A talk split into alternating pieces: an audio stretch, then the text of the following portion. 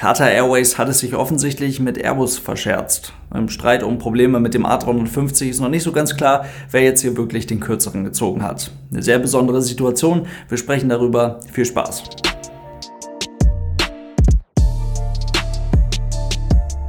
Und damit hallo und ganz herzlich willkommen. Ich hoffe, es geht euch gut. Es passieren eine ganze Menge Dinge in der Branche, die so tatsächlich noch nicht passiert sind. Qatar Airways ist eine relativ junge, sehr interessante Fluggesellschaft, immer sehr ambitioniert, sehr zahlungskräftig und eine Fluggesellschaft, die sehr schnell gewachsen ist, mit Strukturen im Hintergrund, die eigentlich gar nicht schlanker sein könnten. Kurzum, ein sehr attraktiver Kunde für einen Flugzeugbauer. Gegründet wurde die Fluggesellschaft 1993 und in den ersten Jahren war man zuerst einmal mit gebrauchten Flugzeugen vom Typ A310, Boeing 727, zwei 747-100 Short Range, also Flugzeuge, die zuvor bei ANA in Japan unterwegs waren, und mit einer 747 SP unterwegs. Eine Kombination an Flugzeugen, die für langfristiges, ernsthaftes Geldverdienen definitiv nicht geeignet war. Aber wie so oft halt eben irgendeine Kombination an Flugzeugen, damit man überhaupt irgendeinen Flugbetrieb darstellen kann. Aber zu der Zeit gab es da noch eine sehr viel wichtigere Entwicklung. Und zwar wurde 1997 Akbar al-Bakr Chef der Qatar Airways. Und er ist aus guten Gründen heute eine ähnlich bekannte Persönlichkeit im Luftfahrtbusiness wie auch Ryanair-Chef Michael O'Leary. Der machte richtig was aus der Airline. A300-600 vom Gebrauchtflugzeugmarkt ersetzten erst einmal die unwirtschaftlichen 747-100. Und je nachdem, was der Gebrauchtflugzeugmarkt dann noch zu bieten hatte, kamen auch weitere Maschinen des Typs dazu. 1998 wurde dann das erste Mal ein komplett neues Flugzeug ab Werk bestellt. Und zwar holte man sich sechs Airbus A320, geplant zur Auslieferung von 2001 bis 2005. Und schon 2001, also nicht mal zehn Jahre nach Gründung der Fluggesellschaft, bestellte man zwei Airbus A380. Die hatten also richtig was vor. A300-600 wurden dann sukzessive zu Cargo-Flugzeugen umgebaut. Das hat auch hervorragend funktioniert. Und so konnte die Fluggesellschaft dann 2003 auf 2004 das erste Mal einen Gewinn erwirtschaften. Und sofort wurde die Fluggesellschaft zum absoluten Messeliebling. Auf der Paris Air Show im Jahr 2003 bestellte man zwei Airbus A321, 14 A330 und weitere zwei A340-600. Man war dabei Launching Customer für die High Gross Weight Variante des A340-600. Dann wurde es wild. Im Jahr 2007 gab die Fluggesellschaft eine Absichtserklärung über 80 A350 ab. Und auf der darauffolgenden Paris Air Show wurde tatsächlich eine Bestellung draus.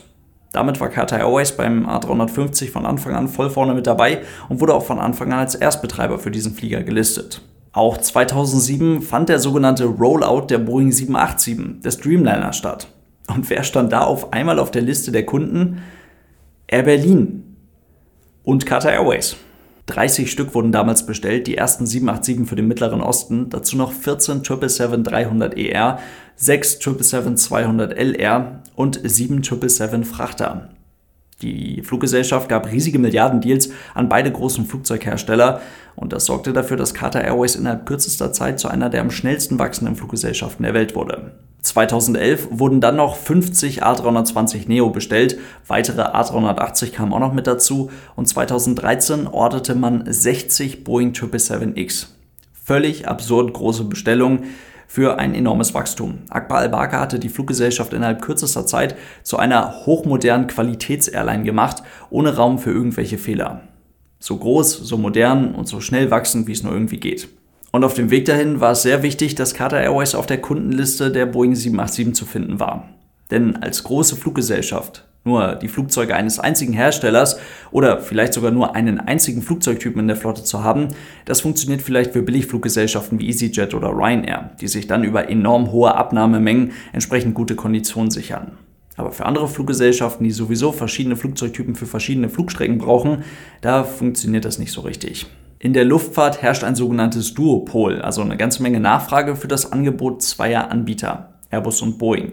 Und für die Fluggesellschaft ist es am besten, wenn beide großen Flugzeughersteller bis zur letzten Sekunde denken, sie könnten einem etwas verkaufen.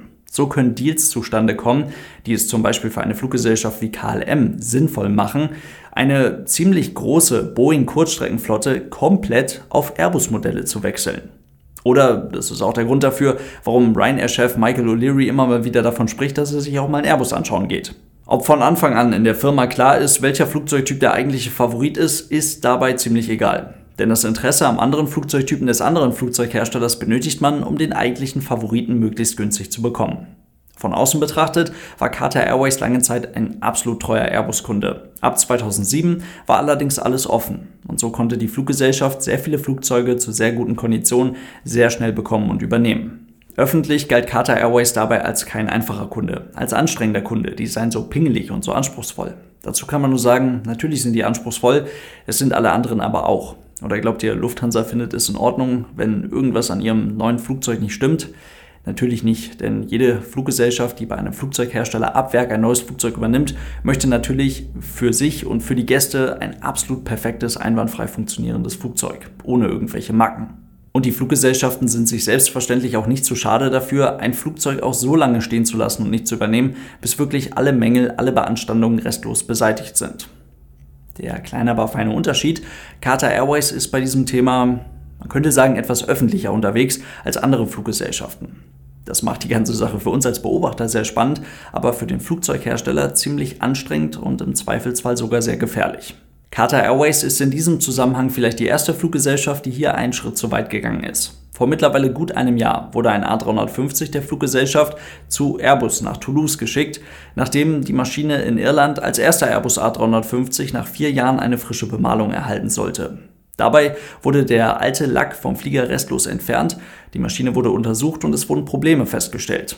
Öffentlich war darüber zu dem Zeitpunkt noch nicht so wirklich was bekannt, aber die Fluggesellschaft hatte hier wohl einen Punkt. Denn der Lack des A350 wies wohl deutlich schneller, einfach gesagt erhebliche Gebrauchsspuren auf, als der anderer Flugzeuge. Und viel wichtiger, das darunter liegende Netz, das sogenannte Expanded Copper Foil, war beschädigt. Dieses direkt unter dem Lack zu findende Netz sorgt für die nötige Leitfähigkeit, um den aus Verbundwerkstoffen bestehenden Rumpf im Härtefall vor zum Beispiel einem Blitzeinschlag zu schützen. Es bestand also die Vermutung, die Beschädigungen könnten weitere Beschädigungen ermöglichen und damit ein Sicherheitsrisiko darstellen. Also etwas, was man sich definitiv ganz genau anschauen muss. Der Lack eines Flugzeuges erfüllt eine ganze Menge wichtige Aufgaben. Muss nicht nur die wahnsinnig großen Temperaturunterschiede zwischen Boden, Doha 45 Grad Celsius und Reiseflughöhe minus 60 Grad Celsius aushalten können, sondern der Lack muss den gesamten Flugzeugrumpf vor äußeren Einflüssen schützen. Im Falle der Flugzeuge, welche zu einem Großteil aus Kohlefaserverbundwerkstoffen bestehen, ist das Ganze nochmal ein größeres Thema, da man hier eventuelle tiefergehende Beschädigungen, strukturschwächende Beschädigungen im Vergleich zu Flugzeugen herkömmlicher Bauart nicht so einfach erkennen kann und diese erst sehr aufwendig untersucht werden müssen. Die EASA, also die Europäische Flugsicherheitsbehörde, hat sich das Ganze natürlich angeschaut und gab dann Mitte letzten Jahres ein offizielles Statement zu dem Thema raus, aus dem hervorgeht, dass die Lackschäden am A350 keine Auswirkungen auf die Struktur des Flugzeuges haben und auch keine anderweitigen Risiken mit sich bringen. Das heißt, der A350 kann weiterfliegen. Airbus erklärt es so, dass die Sicherheitsmargen, die von Anfang an eingebaut wurden, immer noch ausreichen, um solche kleineren Beschädigungen auszugleichen. Das macht die ganze Sache nicht schön. Man muss da definitiv eine Lösung finden und das auch weiter beobachten und dann vielleicht irgendwann mal Flugzeuge ausliefern, auf denen der Lack auch vernünftig hält. Aber es beeinträchtigt die Funktionsfähigkeit des Flugzeuges nicht. Mittlerweile ist aber auch klar, dass auch andere Kunden, also auch andere Fluggesellschaften, unter anderem auch Lufthansa, Probleme mit dem Lack ihres A350 hatten oder haben. Und gerne nochmal zur Verdeutlichung an der Stelle, die Fluggesellschaft oder die Fluggesellschaften in dem Fall, die haben hier definitiv einen Punkt. Denn das ist ein Fehler, der ist nicht schön, der muss bearbeitet, beobachtet und gelöst werden. Wie auch immer die Lösung dann aussieht. Erwähnenswert ist dabei noch, dass Fluggesellschaften, die einen ganz neuen Flugzeugtypen kaufen oder vielleicht sogar Erstbetreiber eines solchen neuen Flugzeugtypen sind, dass die noch lange mit dem Flugzeughersteller zusammenarbeiten und Kinderkrankheiten des Flugzeuges ausmerzen, das ist völlig normal und auch nichts Ungewöhnliches. Und wenn diese Kinderkrankheiten die Sicherheit des Flugzeuges auch nicht beeinträchtigen, dann ist das ja auch nicht weiter der Rede wert. Zum Beispiel die ersten ungefähr 90 Boeing 787, die an verschiedene Kunden rausgegeben wurden, die hatten alle Übergewicht. Erst dann konnte Boeing die versprochenen Gewichte einhalten und ein gutes Flugzeug ausliefern. Zumindest in dieser Hinsicht. Die Sache mit dem Übergewicht war dabei nicht unbedingt sicherheitsrelevant, war aber natürlich für die betroffenen Kunden definitiv ein Thema, weil es da teilweise sogar um mehrere Tonnen mehr Leergewicht ging. Und das musste gelöst werden, wurde dann aber auch gelöst.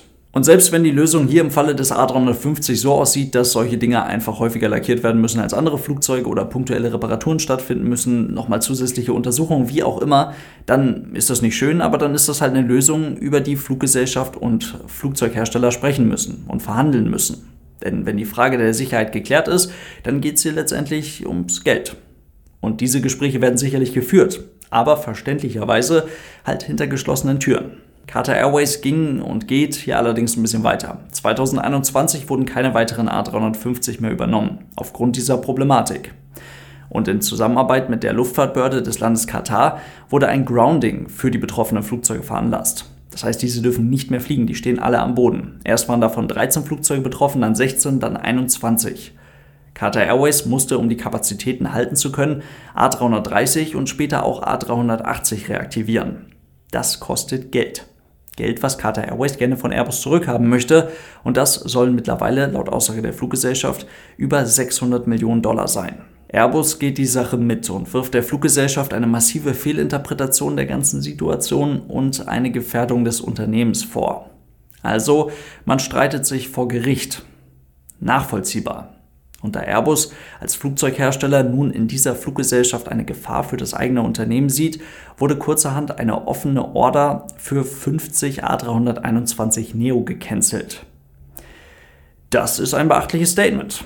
An der Stelle wird es dann wirklich sehr interessant. Viel mehr müssen wir dazu wahrscheinlich auch gar nicht sagen. Ihr habt das sicherlich alles mitbekommen. Neue, relevante, für uns als Beobachter wirklich interessante Informationen gibt es dann wahrscheinlich erst Mitte, Ende April, wenn die beiden Parteien anfangen, sich vor Gericht auszusprechen. Qatar Airways hatte dann ja auch kurzzeitig das Video zu der Thematik veröffentlicht. Also hochgradig interessant, was da alles so passiert. Und was bleibt der Fluggesellschaft dann übrig, wenn sie neue Flugzeuge haben möchte? Sie gehen zu Boeing. Und sie gingen zu Boeing, denn sie haben das tatsächlich schon etwas unterschrieben. Nach einer vor Jahren getroffenen Absichtserklärung über 737 MAX wurde jetzt eine Kaufabsicht unterschrieben über 25 737 MAX 10 und weitere 25 Optionen auf diesen Flugzeugtypen. Aber es wurde auch eine Bestellung abgegeben und zwar über 34 777X Frachter. Wirklich eine massive Bestellung für Frachtflugzeuge und hier auch noch 16 weitere Optionen auf diesen Flugzeugtypen. Dazu hat man auch noch zwei weitere ganz normale 777 Freighter bestellt.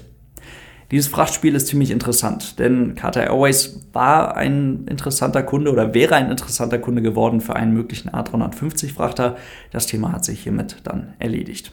Wenn das dann aber auch ein Schachzug sein soll, um Airbus zu eventuellen Gesprächen über doch nochmal verfügbare A321 Neo zu bewegen, dann war das ziemlich gewagt. Denn wenn man sich das mit Airbus tatsächlich dann in den nächsten Wochen und Monaten vor Gericht verscherzen sollte, wovon ich tatsächlich ausgehe, dann wäre Qatar Airways wohl eine der wenigen Fluggesellschaften der Welt, welche nicht von diesem Duopol in der zivilen Luftfahrt profitieren könnten und dann sich zu entsprechenden Konditionen bei Boeing anstellen müssten.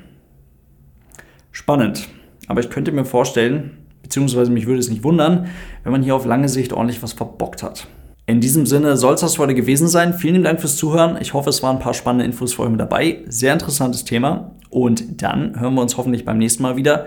Denkt dran, das Ganze gibt es wie immer noch auf YouTube zum Anschauen. Und falls ihr die Podcast-Version unterstützen wollt, dafür gibt es auch eine Patreon-Seite. Vielen Dank für euren großartigen Support. Bis zum nächsten Mal und tschüss.